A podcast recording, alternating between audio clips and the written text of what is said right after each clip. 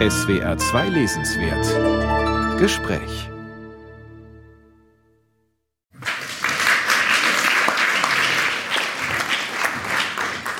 Liebes Publikum, liebe Judith Zander, liebe Marion Poschmann, lieber Raul Schrott, lieber Marcel Bayer, Preisträgerinnen und Preisträger des Peter-Huchel-Preises. Mein Name ist Frank Hertwig. Ich bin Leiter der Literatur im Südwestrundfunk und Vorsitzender der Jury des Peter-Huchel-Preises. Sie wissen, der Preis, also der Peter-Huchel-Preis, wird gestiftet vom Land und vom Südwestrundfunk. Es ist mir eine Freude, heute zum Abschluss des 37. Freiburger Literaturgesprächs unsere Veranstaltung 40 Jahre Peter-Huchel-Preis eröffnen zu dürfen. Als ich über die Begrüßung nachgedacht habe, kam mir natürlich die Idee, die sehr vielen Kolleginnen und Kollegen aus dem Feuilleton gerade kommt, nämlich sich mit ChatGPT ein Gedicht kreieren zu lassen im Stile der jeweiligen Preisträgerinnen und Preisträger. Aber dann fiel mir mein Besuch im Peter-Huchel-Haus in Wilhelmshorst vor circa eineinhalb Jahren ein, wo ich eine kleine, unscheinbare Maschine gesehen habe zur Produktion von Dichtung. Ein braunes Notizbuch.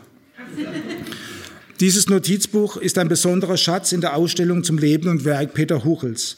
Und wer mich durch den Maschinenraum führte, war kein anderer als der diesjährige Büchnerpreisträger und Leiter der Peter Huchel Gedenkstätte Lutz Seiler. Und was ich gesehen habe, war dies. Ein Verzeichnis von Metaphern, die über ein Register sehr konkreter Wirklichkeitsbereiche sortiert waren.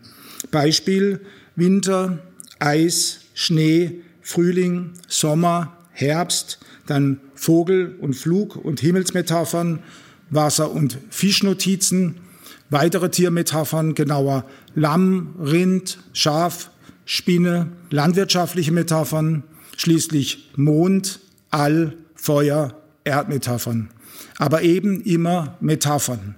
Das heißt, nicht anders als bei ChatGPT steht am Anfang nicht die Sache, das Ding, Realien, sondern Sprachpartikel, also das Wort. Wer das im Detail genauer nachlesen will, den empfehle ich sehr den wunderbaren biografischen Essayband von Lutz Seiler, Sonntags dachte ich an Gott, der dann erklärt, wie Huchel weiter vorgeht. Er arbeitet mit sehr starken Substantiven mit recht eindeutiger Bedeutung, die gleichsam die tragenden Säulen eines Gedichtgerüsts bilden. Ergänzt um die durch das Versmaß sich ergebenden Lücken, die dann entsprechend, siehe Metaphernregister, gefüllt werden müssen. Was es in diesem Modell also nicht gibt, das ist der Musenkuss oder anders, der reicht nie für ein ganzes Gedicht, sondern allenfalls für eine erste metaphorische Fügung. Und dann gilt es der Technik, der Justierung, dem Handwerk. Das heißt aber auch, die Puzzlesteine haben erst einmal gar nichts miteinander zu tun. Es gibt keinen dichterischen Flow. Ihre Entstehung liegt manchmal Jahre auseinander, manchmal sogar Jahrzehnte. Alles hat seine Zeit, zitieren wir gerne, aber das fertige Gedicht vielleicht gerade nicht. Es montiert Vergangenheit, Gegenwart, ja vielleicht sogar die Zukunft, als würde Lyrik der vierten Dimension angehören, wie die außerirdischen Bewohner des Planeten Trafalmador in Kurt Vonnegut's Schlachthof 5, der nicht umsonst auch die Heimat der Dichtung ist. Aber auf jeden Fall gehören zur Lyrik Gesetze, Maschinen, Algorithmen. Sie ist die Gattung, die am meisten festen Regelkreisen unterliegt. Ihr Prinzip ist die Wiederholung, was natürlich nicht bedeutet, die Differenz, die Abweichung unterschlagen zu wollen, aber die brauchen als Sprungbrett das Gesetz. Wir haben zwar gelernt, dass große Dichtung sich ihre Kriterien selbst schafft, aber in der Lyrik gibt es ja mehr als anderswo ein historisches Inventar an Bauplänen, Blaupausen, die man wieder benutzen kann, was in der Prosa nur in den seltensten Fällen passiert. Darum sind Lyrikerinnen und Lyriker zumeist auch immer Gelehrte. Poete docti, siehe oben. Und darum ist Originalität vielleicht gar nicht ihr besonderes Aufgabenfeld und ein Kritikerlob, originelle Metapher, eher vergiftet, sondern vielmehr Mustererkennung, Musterbenutzung, Musterschärfung. Oder anders, nur wer eine Maschine zum Laufen bringen kann, der ist eine Dichterin, ein Dichter und hier sitzen vier davon. Danke.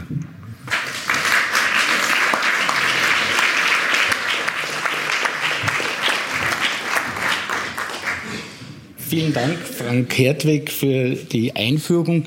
Ich beginne mal gleich mit einer Gratulation an den Südwestrundfunk und an das Land Baden-Württemberg, die diesen Peter-Huckel-Preis seit 40 Jahren tragen Und nach 40 Jahren kann man auch sehen, dass sie das sehr erfolgreich tun. Ein Literaturpreis lebt ja unter anderem durch die Ausgezeichneten. Und wenn man dann einen Rückblick wagt und das zum Beispiel heute macht, dann kann ich feststellen, dass von den 40 Preisträgern ich 39 kenne und einen nicht kannte. Und das ist tatsächlich eine ganz gewaltige Leistung, nach 40 Jahren so eine Liste zustande zu bringen. Und das ist ja dann auch, und da können wir dann vielleicht noch mit den hier sitzenden vier Preisträgern darüber sprechen, das ist ja dann auch eine zusätzliche Auszeichnung für die Preisträger, wenn sie in einer Reihe stehen, in der sie sich gerne und gut sehen lassen können. Der Peter Huckel-Preis ist der bedeutendste Lyrikpreis im deutschsprachigen Raum. Ich glaube, das kann man, ohne hier der Speichelleckerei geziehen zu werden, sagen. Interessant ist, dass so viel Zahlenwerk muss sein. Da finde ich das Kind meiner Mutter, die musste auch immer zählen. Es gab nur zwölf Frauen als Preisträger. Da gibt es noch Luft nach oben. Es gibt keinen einzigen Schweizer, merkwürdigerweise. Ich glaube, einer lebt in der Schweiz, ist aber keiner. Es gibt nur drei Österreicher und einen Südtiroler, eine Ungarin und zwei mit das, was wir einst Migrationshintergrund nannten. Aber der Preis war eigentlich immer an der Zeit. Meine erste Frage, ich will da gleich an Frank Hertwig nochmal anschließen, das Maschinchen. Wie ist denn euer Maschinchen geölt? Habt ihr so, wie geschildert, so ein Notizbuch, das ihr so auf Vorrat füllt? Oder wie geht ihr um mit euren Einfällen, mit euren möglicherweise Metaphern, mit euren Plänen? Schreibt ihr, geht ihr durch Städte, geht ihr durch die Welt. Und gibt es sowas wie eine Vorratshaltung, Judith? Es gibt eine innere Vorratshaltung. Also wenn wir in der Maschinenmetapher bleiben wollen, würde ich sagen, dass meine Maschine ganz gut geölt ist, aber schlecht gefüttert. In dem Sinne, dass ich wenig aufschreibe. Also wahrscheinlich ist es einfach eine Faulheit äh, geschuldet oder so. Und ich versuche mich ständig zu disziplinieren, doch mehr in mein Notizbuch dann einzugeben sozusagen. Aber das passiert dann relativ selten. Ich merke aber natürlich mit zunehmendem Alter, dass das Gedächtnis schlechter wird. So, also früher bin ich, glaube ich, davon ausgegangen, ich kann mir alles merken und das ist halt nicht mehr der Fall. Und das kommt dann jetzt vielleicht doch wieder dem Notizbuch zugute. Aber es erfordert eine gewisse Disziplinierung, also vom Gedanken hin und her schieben im Kopf dann tatsächlich zum Aufschreiben zu kommen. Raul, vielleicht du? Ja, die Gedichte kommen unvorhersehbar, unberechenbar, sind plötzlich da. Das heißt, das Gedicht ist eigentlich so ein Moment, den man im Kopf hat, bei dem man das Gefühl hat, dass 360 Grad einen Mittelpunkt plötzlich haben, dass es eine Einsicht, eine Erfahrung gibt, aus der sich der Rätsel der Welt sinnvoll plötzlich erschließt in einer Totalität. Das Einzige, was ich da machen kann, ist Notizen machen auf Rechnungszettel, Zigarettenschachtel, egal was, so den Fluss der Gedanken durch den Kopf. Wobei es dann ganz erstaunlich ist, dass die Arbeit des Gedichts dann am Schreibtisch beginnt, aber der Blick auf den Notizzettel diesen Moment wieder einem vor Augen rücken kann, auch in seiner ganzen Emotionalität. Wobei dann das Schöne an der Arbeit des Gedichts ist, dass das, was ja sonst völlig privat wäre, subjektiv, esoterisch, wo Sie sagen würden, was geht mich das an, indem man eine Form wählt und indem man Sprache wählt, die ja nicht die meine ist, weil sie von 100 Millionen Deutschsprechern bestimmt wird, wird das Subjektive quasi objektiviert, exemplarisch und vielleicht dann für Sie von Interesse. Bei mir ist es nicht so, dass mir die Gedichte aus heiterem Himmel zufliegen. Ich muss den Gedichten eigentlich einen Raum erstmal öffnen, bereitstellen, wenn ich zum Beispiel ein Prosaband abgeschlossen habe und mir sage, so jetzt beginne ich wieder mit Gedichten, dann fange ich an, mich darauf zu konzentrieren, meine Energie quasi zu bündeln und dann beginne ich auch mir Notizen zu machen zu bestimmten Themen. Dann setzt ein Prozess ein, bei dem mir dann auch einzelne Worte zufliegen. Ich lese dann zu bestimmten Themen, mache mir dann Auszüge aus beispielsweise Biologiebüchern, wenn ich mich mhm. mit Bäumen beschäftige. Und dann entwickelt sich das Gedicht beim Schreiben. Aber greifst du sozusagen auf äh, vorhandene Notizen zurück dann, also die dann Monate, Jahre zurückliegen? Oder passiert es sozusagen während des Gedichtschreibens, dass du dann anfängst zu recherchieren? Weil das habe ich häufig, ne? dass ich sozusagen erst im Augenblick des äh, Gedichtschreibens dann anfange, die Fühler auszustrecken zu den Sachen, mit denen ich mich dann aktuell befasse. Ja, auf jeden Fall ist das bei mir auch so. Aber ich greife manchmal auch auf ältere Notizen hm. zurück. Mhm. Also ich habe das Prinzip, ich werfe nie etwas weg, kein kleine Notiz auf irgendeiner Serviette oder so, weil irgendwann kommt der Moment, da kann man das genau in dem Gedicht dann gebrauchen. Mhm. Und das ist dann manchmal so wie ein Puzzleteil, die letzte Lücke, wo das dann passt. Ja, ich glaube, man braucht doch auch immer wieder so Momente, um im Gedicht ein Gegengewicht zu schaffen oder eine, doch noch eine andere Farbe reinzubringen oder sowas. Und da kenne ich das, dass ich gerne auf so Einzelnotizen zurückgreife, die dann wirklich so wegen ihrer Temperatur oder Melodie oder ihres Geschmacks hineinkommen. Gar nicht so sehr aus semantischen Gründen, na, das passt jetzt vom Sinnzusammenhang her, sondern eher so wie so, ein, so einen kleinen Fremdkörper noch reingeben. Und das kommt häufig aus ganz verstreuten Notizen und auch häufig bei mir aus anderen sozialen Milieus. Also mhm. ich mache mir auch Notizen, während ich zu Hause am Tisch sitze, dann aber schon auch gleich in den Rechner, weil ich meine Handschrift nur sehr schwer entziffern kann. Aber so die tollsten Sachen oder die, die mir selber so am rätselhaftesten sind, höre ich in der Straßenbahn oder in der Kneipe, wo auf einmal Menschen sich eigentlich dichterisch äußern im Alltagsgespräch und sich dessen gar nicht bewusst sind, dass sie poetisch sprechen. Und das ist dann was, kann ich manchmal ganz gut gebrauchen in einem Gedicht. Du merkst irgendwie, das klingt gedichtig, aber so ganz richtig auch nicht. Das mag ich gerne. Was mich auch interessiert, wir sitzen hier anlässlich eines Literaturpreises und es gibt in Deutschland eine gewisse Polemik gegen die Vielzahl von Literaturstipendien und Literaturpreisen. Und äh, mir ist es wichtig, gegen diese Polemik ab und zu anzugehen und wollte euch jetzt mal als Autoren, Autorinnen fragen, wie wichtig sind denn Preise für euch? Also neben der reinen finanziellen Unterstützung, auch die ideelle. Könnt ihr da vielleicht was sagen? Und habt ihr das Gefühl, dass ihr die Preise zum richtigen Zeitpunkt bekommt oder bekommt man sie immer zu spät? Na, vielleicht schnell zum finanziellen doch. Und ich denke, von Thomas Bernhard gab es so Polemik gegen Literaturpreise. Ja, Multimillionäre können gut scherzen. Das ist das. Und Festangestellte und Beamte können auch sich gut mokieren. Also wir sind ja in der Regel Freischaffende, wir führen aber keine Unternehmen. Das heißt, es gibt auch bestimmte Fördermodelle, die wirklich jedes Unternehmen in Anspruch nimmt. Die gibt es für uns gar nicht oder zum Teil also ein Arbeitsstipendium irgendwo. Insofern das wirkt immer so, als würden permanent irgendwie jemand an der Türe klingeln und einem so eine Torte überreichen. Das ist es ja aber nicht. Also so kommt sich ja auch Unternehmen nicht vor, wenn es irgendwelche ähm, steuerlichen Vorteile in Anspruch nimmt. Naja, und das große Missverständnis besteht halt häufig daran, dass die Leute denken, der Preis ist extra. Ne? Man bekäme genau. das irgendwie genau. dazu und könnte es jetzt verbraten, ja. so für Luxusartikel. Und das ist ja nicht der Fall, sondern es ist ja Teil des Einkommens eigentlich. Also ein, ein sehr unkalkulierbarer Teil dann. Genau. Ja, es ist auch eine Lotterie, hat aber eine ganz interessante demokratische Funktion letztlich, weil es gibt natürlich auch eine Dynamik, wo eine Jury einen Kandidaten präsentieren will und sich damit als originell zeigen will. Das ist dann meistens im Gegensatz zu dem, der bereits eh schon in der Öffentlichkeit steht. Also so ist ein schönes Gießkannenprinzip, bei dem man sagen kann, im Grunde genommen kriegt jeder was ab und das ist wirklich eine schöne Sache. Nur in Österreich ist es besser, weil da muss man die Preise nicht versteuern, während man die in Deutschland versteuern muss, was ich seltsam finde. Ja, da kann ich vielleicht erklärendermaßen eingreifen, weil das gewissermaßen zu unserem Aufgabengebiet im literarischen Kolloquium gehört, Autoren, Autorinnen auch zu beraten, wenn sie denn beraten sein wollen. Wenn der Preis für dein Lebenswerk gegeben wird, musst du nicht versteuern. Wenn es um ein Buch geht, wie etwa beim Peter Huchel-Preis, wo jeweils ein Buch, ein Gedichtband aus dem letzten Jahr ausgezeichnet wird, dann musst du versteuern. Aus der Steuerlogik ist das quasi ein Werkstück, das du verkaufst, während wenn es dein Lebenswerk ist, du die Ehrung erfährst und darfst du steuerfrei einstecken. Deswegen gibt es viele Preise, wo zwar ein Buch ausgezeichnet wird, aber das Lebenswerk mit gemeint wird. Der Rest ist dann im weiten Feld des Steuerberatertums. Vielleicht ähm. noch zum richtigen Zeitpunkt. Das war ja auch die Frage.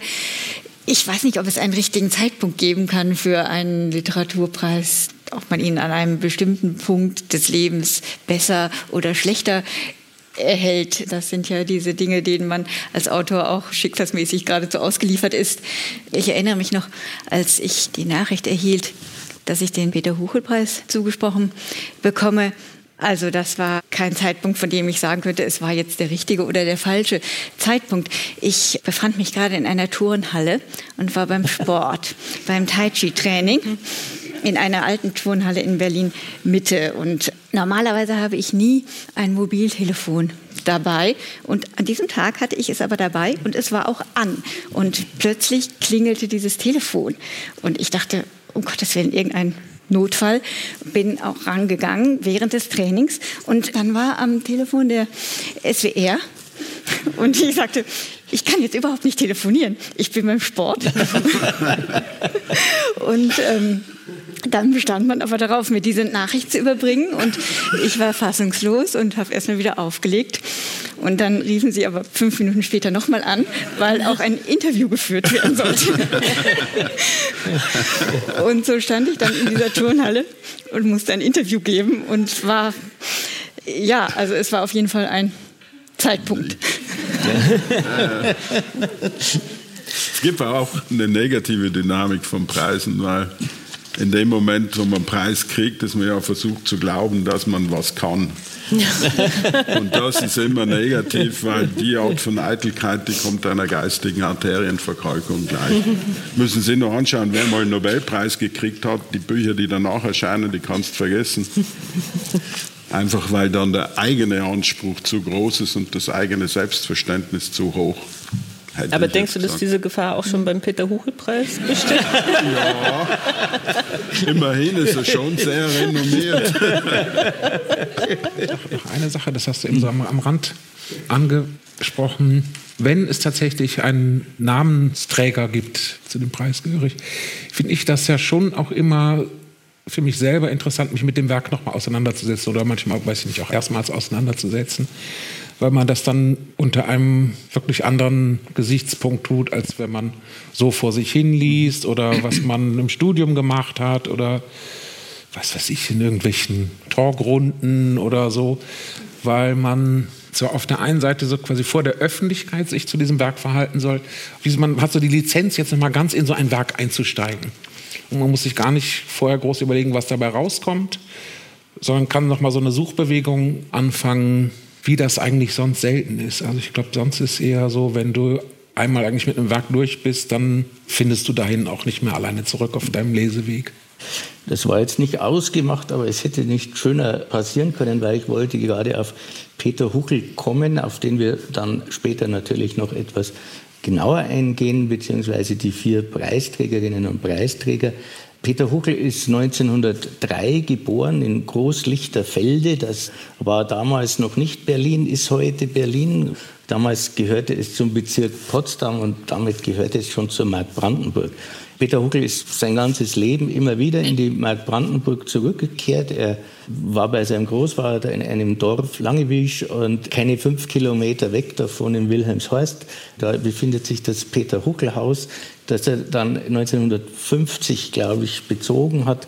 Und dieses Wilhelmshorst ist eine Waldsiedlung in der Nähe von Potsdam, die um 1900 entstanden ist. Und das Haus von Peter Huckel, das jetzt eben Gedenkstätte und Museum ist, geht direkt in den Wald über. Das ist vielleicht nicht ganz uninteressant in diesem Zusammenhang. Und Huckel hatte also das Pech, das 20. Jahrhundert durchleben zu müssen. Er war Soldat im Zweiten Weltkrieg. Er war dann ganz früh dabei in der Kulturpolitik der entstehenden DDR. Er war Chefredakteur der 1948 gegründeten Zeitschrift der Berliner, also der Ostberliner Akademie der Künste, Sinn und Form. Dafür ist er sehr berühmt und sehr geschätzt worden. Die Sinn und Form wurde auch in Westdeutschland als die möglicherweise wichtigste und beste Literaturzeitschrift in der damaligen Zeit angesehen. Und äh, das lag auch und vor allem an Peter Huckel. Dass Literaturpreise auch negative Folgen haben kann, das war bei ihm sozusagen exemplarisch zu sehen. Ihm wurde aus Westberlin der Fontane-Preis angetragen und er wollte ihn annehmen. Er wurde von dem Ostberliner Kulturminister angewiesen, das nicht zu tun. Er hat sich dem verweigert. Er blieb stur und musste dann die Chefredaktion der Zeitschrift aufgeben und lebte bis 1971 in Wilhelmshorst. Von dort aus konnte er dann ausreisen in den Westen. Das geschah zunächst in die Villa Massimo nach Rom. Es war übrigens ein oft oder öfter vorkommender Fall, dass Autoren wie zum Beispiel Hertha Müller aus Rumänien kommen, die dann zunächst mal von der westdeutschen Kulturbürokratie sozusagen in die Villa Massimo, denen ein Stipendium dort zugesprochen wurde, um erst mal anzukommen im Westen. Und Huchel, um wieder zu ihm zurückzukommen, zog dann zurück in die Bundesrepublik und das wissen Sie alle, hier in die Gegend von Freiburg nach Staufen. Er hat auch kurz in Freiburg schon mal studiert. Es war also für ihn keine ganz fremde Gegend. Das in aller Kürze mal zur Biografie, weil das, glaube ich, notwendig ist, wenn wir dann auch über das Werk sprechen. Alle vier am Podium sitzenden haben ein Huchelgedicht ausgewählt, das sie dann vortragen und darum ranken sich dann weiters unsere Gespräche. Ein Zitat, das Hans-Dieter Zimmermann, Literaturwissenschaftler an der Technischen Universität in Berlin gewesen, schrieb, Peter Huckel hätte drei Merkmale, die ihn auszeichneten. Anständigkeit, List und Güte. Ich glaube, dass das hauptsächlich gemünzt war auf seine Tätigkeit als Redakteur. Aber sind das auch Eigenschaften, die als Dichter von Bedeutung sind? Ich wiederhole gern nochmal Anständigkeit, List und Güte. Könnt ihr so, ist jetzt die Frage, sollen Dichterinnen und Dichter so sein oder sollen Gedichte so sein? Ich rede jetzt mal von den Menschen. Also sicher also, nicht. Gütige Gedichte. Also sonst, sonst hätte ja die Literaturwissenschaft das nicht extra herausstreichen müssen, dass es auch mal so einen gab. Ohne List und unanständig. Gut. Das ist schon ein guter Punkt. Also so mit List kann man leicht was anfangen, weil es braucht eine gewisse Schlauheit, eine gewisse Wendigkeit, um mit Sprache umzugehen und sie so zu formen und flexibel zu sein.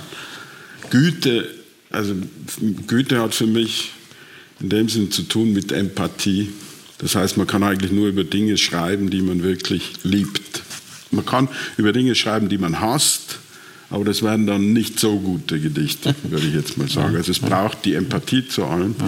Und mit der Anständigkeit, glaube ich, da würde ich eher sowas, also weniger das Moralische betonen, als den Aspekt von Wahrheit, der für mich jetzt mal plakativ gesagt Gedichte von Prosa unterscheidet, in dem Sinn, dass Prosa ist voll von Narrativen, die überhand nehmen, weil es gibt inzwischen auch schon gesellschaftliche und geschichtliche und politische Narrative, dass man sich fragt, wozu soll ich überhaupt noch schreiben und Geschichten erzählen, wenn es eh so viele Narrative gibt. Aber das, was ein Gedicht tut, ist eigentlich eine Form von, von Wahrheit abzuliefern, von Authentizität. Weil all das, was ich schreibe, muss ich ja bei mir überprüfen können, ob das jetzt stimmt. Während wenn ich Prosa schreibe, dann müssen die Figuren plausibel sein, dann geht es darum, die Geschichte so zu strukturieren, dass es spannend wird. Das ist also immer was Fiktives, was Gelogenes im Grunde genommen, während Gedichte eigentlich letztlich immer wahr sind, aber halt sehr plakativ gesagt. Und die Art von Anständigkeit, also das finde ich das Tolle an den Gedichten auch, weil die, weil die wirklich einen anderen, nicht nur einen anderen Blick auf die Welt haben, sondern auch, weil das Dichten eher, egal was für Formen von Gedichten es gibt, eine Haltung ist. Ja, und eine Haltung beim Gedichteschreiben finde ich auch. Also das würde ich dann auch unter sozusagen poetischer Anständigkeit verstehen, ist die Publikumswirkung nicht mit zu bedenken.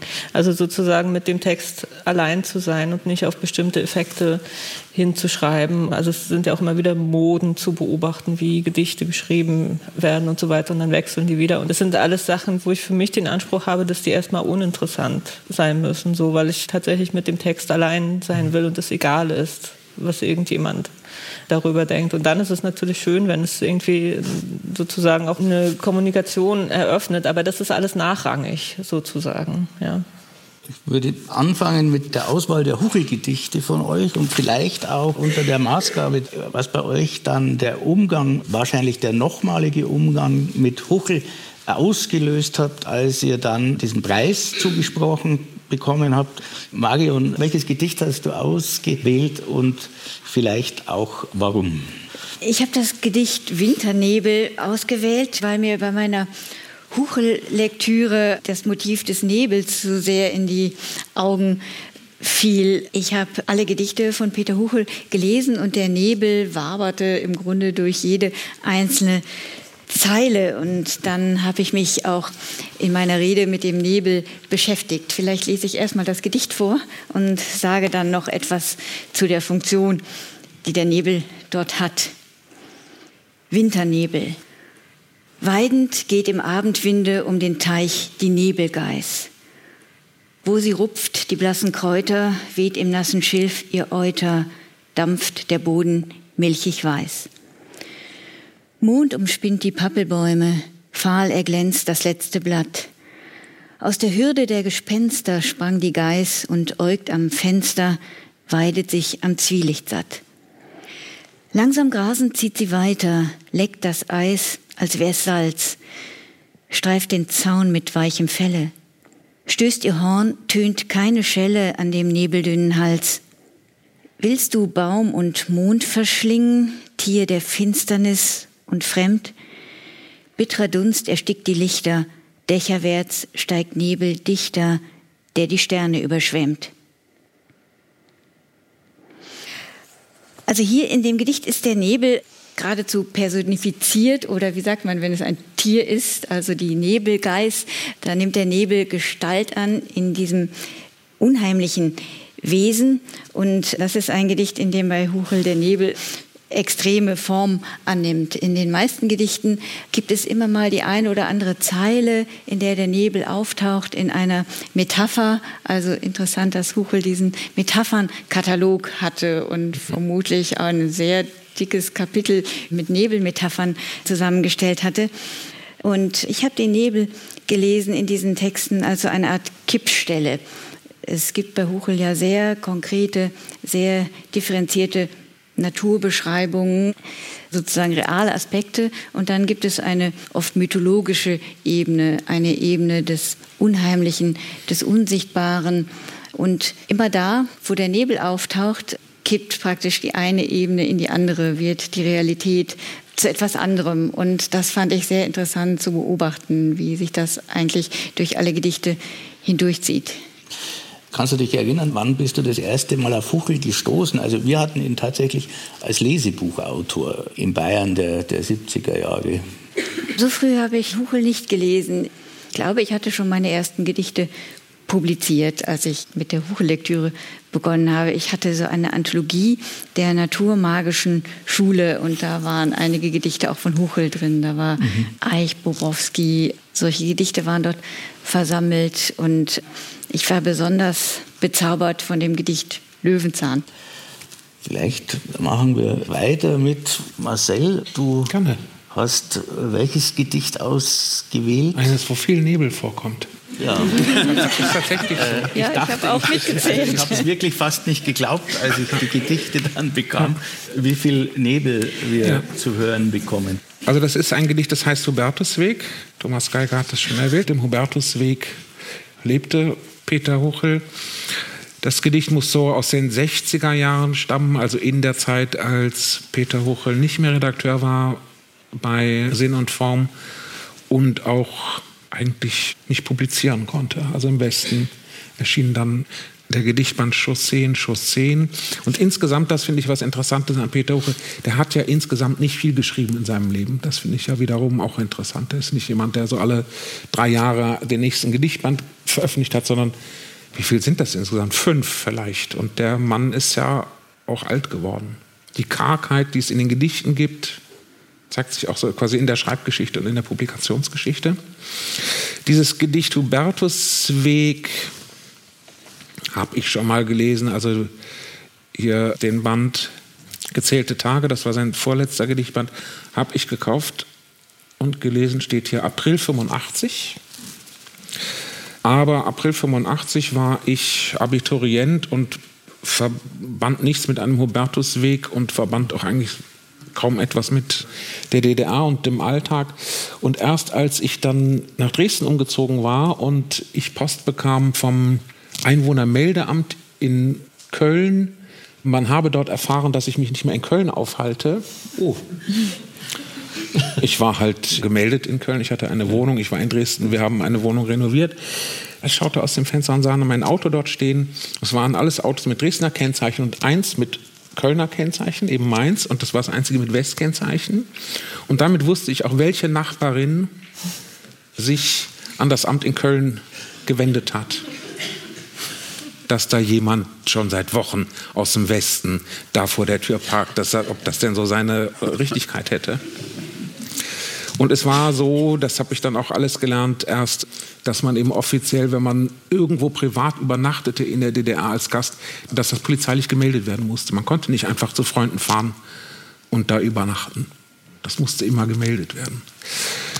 Also praktisch hat man das dann nicht unbedingt gemacht, aber unsere ältere Nachbarin meinte, alles muss seine Ordnung haben. Du musstest dich polizeilich anmelden. Du musstest, also ich war einmal in den 80er Jahren im, im Erzgebirge, mussten wir nach Aue auf die ja. Polizei und sagen, wir sind jetzt da. Ja, super. Haben wir auch gemacht.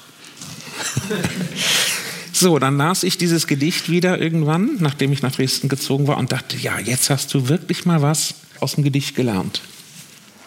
Und hier ist das auch eigentlich so, dass der Nebel so etwas ist wie eine Zone, wo zwischen unterschiedlichen Sphären gewechselt wird. Und da fand ich so interessant, dass hier ganz konkreter Alltag, ganz konkrete, eben auch echte Peter Hochel Alltagserfahrung mit hineinspielt.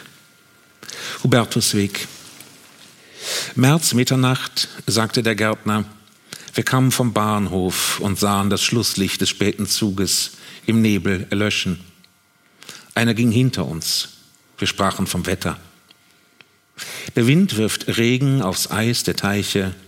Langsam dreht sich das Jahr ins Licht.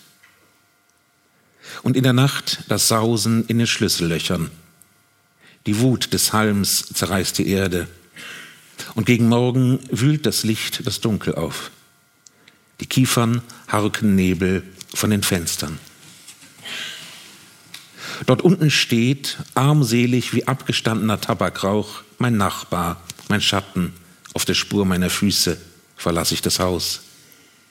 Missmutig gähnend im stäubenden Regen der kahlen Bäume bastelt er heute am rostigen Maschendraht. Was fällt für ihn ab? Schreibt er die Fahndung ins blaue Oktavheft, die Autonummern meiner Freunde, die leicht verwundbare Straße belauernd, die Konterbande, verbotene Bücher, Brosamen für die Eingeweide, versteckte Mantelfutter. Ein schwaches Feuer nähere mit einem Ast. Ich bin nicht gekommen, das Dunkel aufzuwühlen. Nicht streuen will ich vor die Schwelle die Asche meiner Verse, den Eintritt böser Geister zu bannen. An diesem Morgen mit nassem Nebel auf sächsisch-preußischer Montur, verlöschenden Lampen an der Grenze, der Staat die Hacke, das Volk die Distel, steig ich wie immer die altersschwache Treppe hinunter.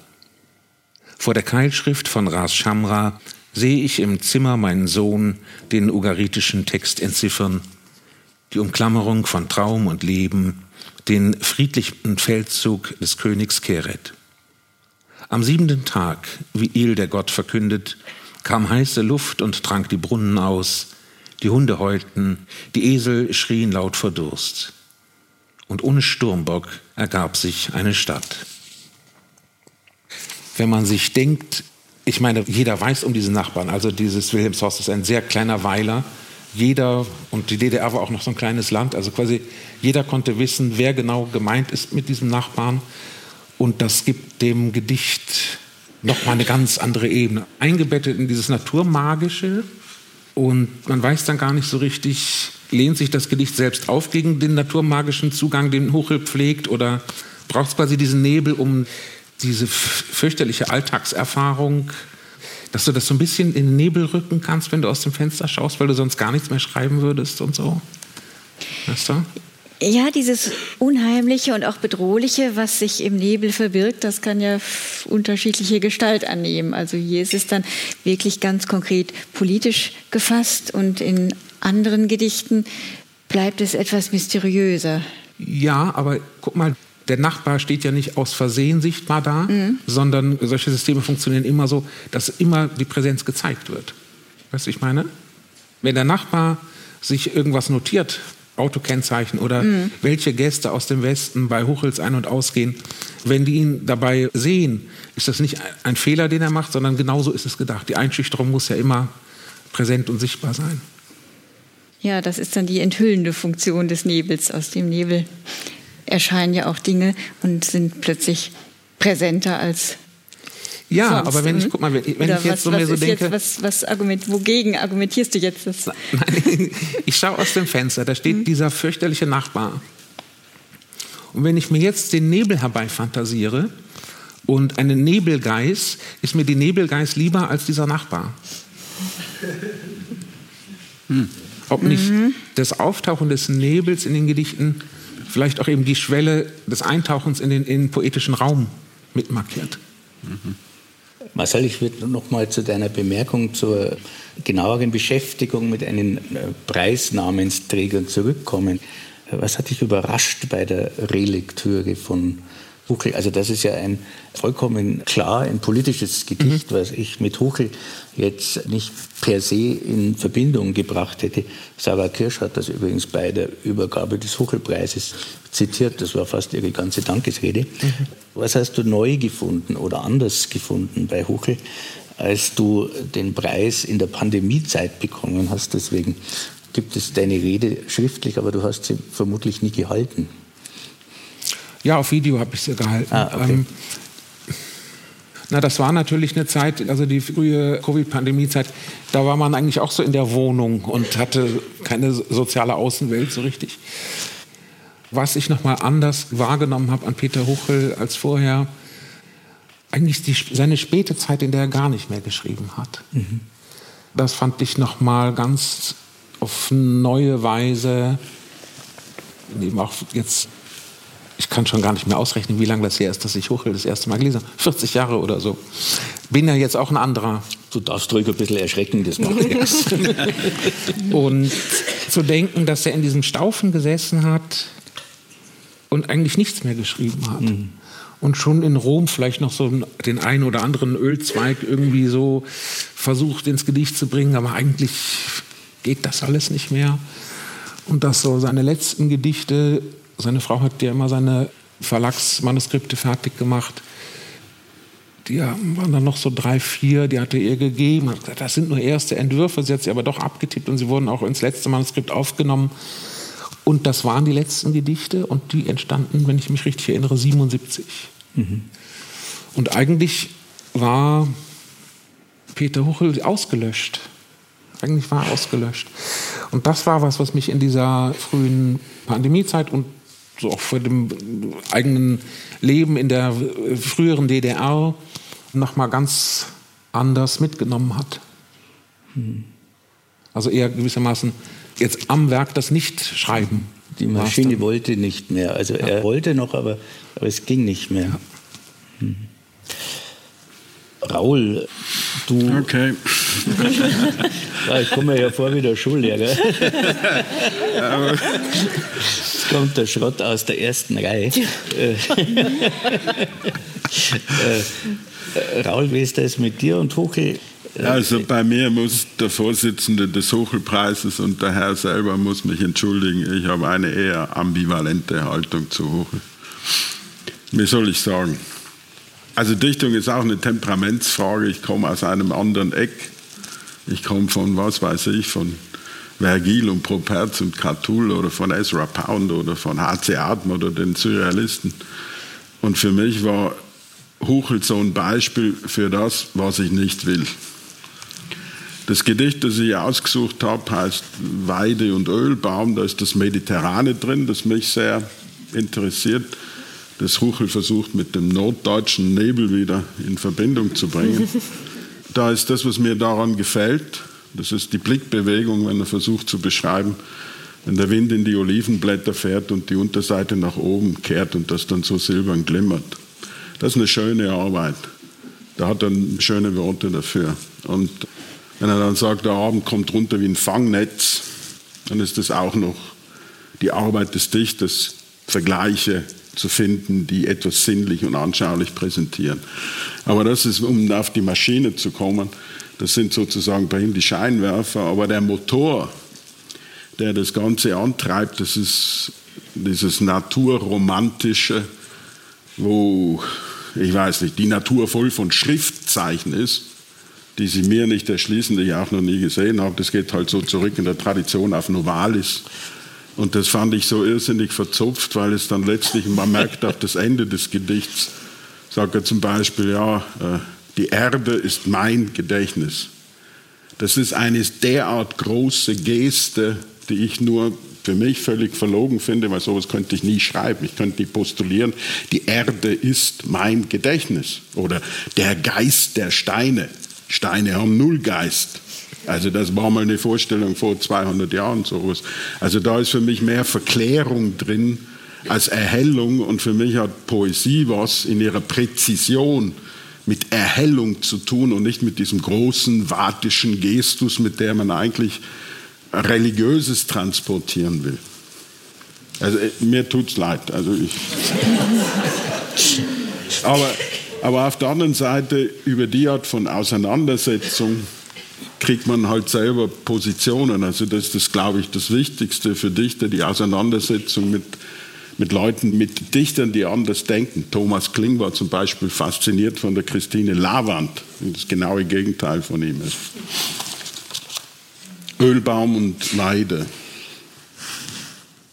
Im schroffen Anstieg brüchiger Terrassen, dort oben der Ölbaum am Mauerrand, der Geist der Steine, noch immer die leichte Brandung von grauem Silber in der Luft, wenn Wind die blasse Unterseite des Laubs nach oben kehrt. Der Abend wirft sein Fangnetz ins Gezweig. Die Urne aus Licht versinkt im Meer. Es ankern Schatten in der Bucht. Sie kommen wieder, verschwimmend im Nebel, durchtränkt vom Schilfdunst märkischer Wiesen, die wendischen Weidemütter, die warzigen Alten mit klaffernder Brust am Rand der Teiche, der dunkeläugig verschlossenen Wasser, die Füße in die Erde grabend, die mein Gedächtnis ist. Vielen Dank. Will von euch jemand reagieren auf das, was Raul zu Huckel gesagt hat? Ja, gern. Also, nein, nein, das wird mir jetzt erst so klar, wie Raul das erzählt hat.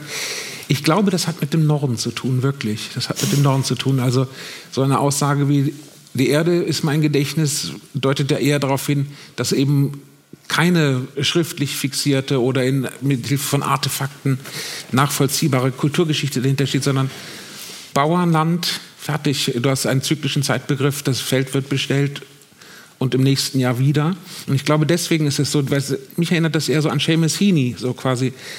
Es gibt nichts, hier ist dieses Moor, das ist eigentlich das Gedächtnis von mir und, und meinen Leuten. Anderes haben wir nicht. Und alles andere, also Schrift kommt eigentlich dann mit der Christianisierung erst. Und da bist du aus Österreich, also ihr habt das ja nun schon ein paar Mal hin und her gemacht. Ähm, da war im Norden noch gar nichts los also, also ich glaube, hier steht doch die Erde für diese märkische Landschaft. Und in diesem Gedicht wird ja der Kontrast zwischen dem mediterranen Raum und eben Huchels Herkunftsregion aufgemacht.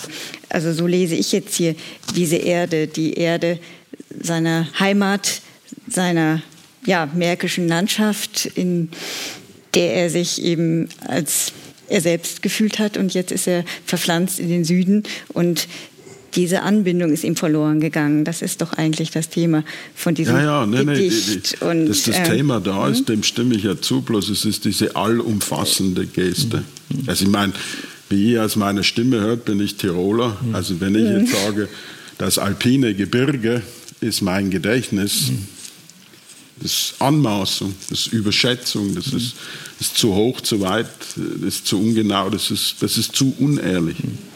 Ja, ich sehe das hier eher als eine Art Klage, nicht als Anmaßung, sondern als ja der letzte Halt sozusagen, der eben noch geblieben ist. Deswegen würde ich vielleicht diesen Vorwurf nicht ganz so scharf fassen, wenn natürlich dieser pathetische Ton, da mhm. kann man auf jeden Fall drüber streiten. Aber in diesem Kontext ähm, würde ich dem dann Gerechtigkeit widerfahren lassen. Mhm. Ja, interessanterweise auch auf dieser Peter Huckel-Seite ist eine Rede von Hans Mayer, der also wirklich hochintellektuelle, dem Bauerntum, glaube ich, maximal entfernte Persönlichkeit. Und der hatte also diese Erde und das der bäuerlichen Herkunft oder der bäuerlichen Umgebung von Huckel zugeschrieben in einer Zeit, in der die Moderne schon gewaltig mhm. zugange war. Also das ist äh, vielleicht auch noch so ein Gedanken. Und ein dritter ist eben der, dass die Naturdichtung oder die Landschaftsdichtung eine Möglichkeit war, durch schwere Zeiten zu gelangen. Also das mag auch eine Rolle gespielt haben. Judith du bist die Jüngste hier auf dem Podium und äh, bist in Anklam geboren. Das ist in Mecklenburg, wie ich seit gestern. Äh, ich werde es nie lernen. Also, ist in Anklam geboren, das ist in Vorpommern. Und, und du bist auch die letzte Huchelpreisträgerin. Du hast also zum diesem 3. April, seinem Geburtstag, den Preis bekommen. Was verband dich mit Tuchel? Kanntest du ihn? Hast du ihn schon gelesen, bevor du den Preis bekommen hast? Ja, aber nicht intensiv. Also Huchel ist im Studium zu mir gekommen, also vor allem dann in Leipzig am Literaturinstitut, wo Lutz Seiler ein Seminar zu Peter Huchel unter anderem, glaube ich, gemacht hat. Und ähm, das war sozusagen die erste intensivere Berührung mit Huchel. Und also wenn Raul sagt, dass sein Verhältnis ambivalent ist zu Huchel, dann kann ich das in gewisser Weise ein bisschen nachvollziehen. Weil es gibt auch immer so Momente bei Huchel, bei denen ich selber so ein bisschen zusammenzucke. Also ich fand das sehr schön, das Gedicht, was Marion ausgewählt hat mit der Ziege. Und dann gibt es da ja diesen Reim von Euter auf Kräuter. Ne? Und das, das hat so was also es kriegt dann sowas unfreiwillig Komisches an der Stelle. Vielleicht passiert das auch nur in meinem Kopf oder so. Ne? Aber also ich finde das dann enorm und irgendwie auch wagemutig, so einen Reim dann da zu haben. Und ich weiß dann nicht, ob dem Huchel das bewusst war oder nicht. Also vielleicht war der auch eine ganz andere Art von Humor. Ich weiß es nicht.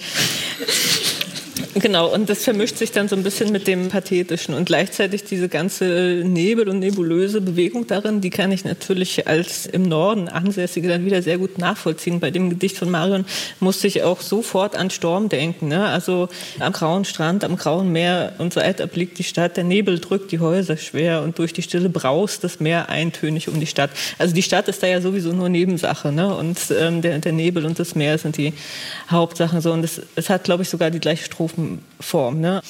Also diese Gedanken kamen mir jetzt so. Und dann, also ich wusste ja nicht, dass ich den Huchelpreis bekommen würde letztes Jahr. Also da war dann auch noch gar nicht von der Shortlist oder so die Rede. Und dann hat ein Freund mir dieses wunderbare Buch zugeschickt. Peter Huchel, Havelnacht mit Fotografien von Roger Melis. Roger Melis war ein berühmter DDR-Fotograf, leider auch viel zu jung gestorben und kam sozusagen ja, wie gerufen, noch bevor ich sozusagen wusste, dass ich die nächste Preisträgerin sein würde. Und aus dem Band habe ich auch ein Gedicht mhm. ausgewählt. Vielleicht soll ich gleich genau. dazu kommen oder so. Und ich bin letztes Jahr zurückgezogen nach Greifswald und wohne nicht weit dort vom Fluss, vom Rick entfernt und habe auch deshalb dieses Gedicht Sibylle des Sommers ausgewählt, weil ich sofort immer an diese Flusslandschaft dabei denken musste. Und es ist ein Septembergedicht und irgendwie ist Greifswald für mich auch eine so Spätsommer, Frühherbststadt. Sibylle des Sommers. September schleudert die Wabe des Lichts weit über die felsigen Gärten aus. Noch will die Sibylle des Sommers nicht sterben. Den Fuß im Nebel und starren Gesichts bewacht sie das Feuer im laubigen Haus, wo Mandelschalen als Urnenscherben zersplittert im harten Weggras liegen. Das Schilfblatt neigt sich, das Wasser zu kerben. Die Spinnen reisen, die Fäden fliegen. Noch will die Sibylle des Sommers nicht sterben. Sie knotet ihr Haar in den Bäumen fest. Die Feige leuchtet in klaffender Fäule. Und weiß und rund wie das Ei der Eule glänzt abends der Mond im dünnen Geäst. Also hier haben wir einen ganz ähnlichen Reim, so ein bisschen ähnlich funktioniert wie Kräuter und Euter, also Fäule auf Eule zu reimen. Also es macht natürlich innerhalb des Gedichtes irgendwie Sinn und gleichzeitig hat es wieder was komisch Gewagtes, was so wahrscheinlich gar nicht intendiert war. Also das sind so die Stellen, an denen ich dann bei Huchel irgendwie hängen bleibe und mich frage, würde ich mich das auch trauen, das zu machen?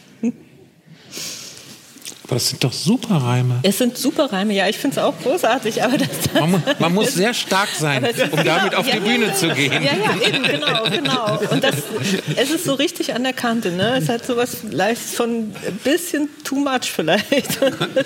Warum hast du das ausgewählt? Ja, ich habe das auch in meiner Dankesrede verwendet und komme damit auch nochmal auf das zurück, was du vorhin gesagt hast, dass es unter den 40 Preisträgern nur zwölf Frauen gab. Und das war auch so ein bisschen Thema meiner Rede. Dann, weil man ja denken könnte, das hat sich geändert sozusagen. Also sie sind exponentiell angewachsen im mhm. Laufe der letzten Jahre. Und das ist aber gar nicht so der Fall. Es scheint so Phasen gegeben zu haben, die entweder eher Männer dominiert waren oder wo dann doch mal ein paar Frauen in kürzerer Folge hintereinander kamen. Und ähm, diese Sibylle, also einerseits ist es ja die Seherin und andererseits ist Seherin ja auch stark mit der Dichterin verknüpft sozusagen. Und ich habe, glaube ich, in meiner Rede gesagt, dass dieses Gedicht für mich die idealen Bedingungen des Dichtens, insbesondere für Dichterinnen, beschreibt, weil es irgendwie immer September, immer so Ende September ist. Immer ist alles kurz vorm Verglühen sozusagen. Man muss noch schnell was festhalten, obwohl es tausend andere Sachen zu machen gibt. Also im Leben von Frauen ist es, glaube ich, nochmal sehr, ein sehr viel stärkeres Thema. Und dagegen gibt es dann sozusagen zwei Bewegungen. Einerseits dieses sich mit den Haaren festknoten an den Bäumen, wie es hier im Gedicht beschrieben wird, und sozusagen so ein Beharren zu haben und es trotzdem zu machen. Und andererseits in der Rede komme ich dann auch auf Sarah Kirsch sozusagen, die die Gegenbewegung vollzieht und das Verschwinden beschreibt. Also nicht mhm. im Sinne von nicht mehr gesehen werden, sondern im Sinne von abhauen aus den mhm. Gegebenheiten sozusagen bei ihr, bei Sarah Kirsch, ist es auch ein Septembergedicht. Also im September, wo sie, oder wo das lyrische Ich dann immer auf das letzte fahrende Schiff springt. So. Also das war sozusagen die Bewegung, die ich da vollzogen habe und deshalb ist dieses Gedicht mir auch nahe, weil die Sibyllen natürlich auch diejenigen sind, die ungefragt etwas mhm. sagen, so also nicht wie das Orakel, was er erst auf Befragung hin sozusagen dann ja, einen unsuchtigen Spruch äußert, sondern diese Billen machen es sowieso glaube, wir sind ans Ende unserer Zeit gelangt. Ich interpretiere Ihr stilles Zuhören als echtes Interesse und bin von daher sehr dankbar und bedanke mich bei Marion Toschmann, Judith Zander, Raul Schrott und Marcel Bayer und bei Ihnen und dem SWR als Gastgeber. Und wenn Sie mir das noch gestatten, äh, ich bedanken wir uns auch bei Katharina Knüppel und Martin Bruch vom Literaturhaus Freiburg die mit ihrem Team es wieder mal geschafft haben, wunderbare vier Tage zusammenzustellen. Und wir fühlen uns hier, ich glaube, da kann ich für euch alle sprechen, wirklich als gern gesehene Gäste. Und das ist doch was. Vielen Dank.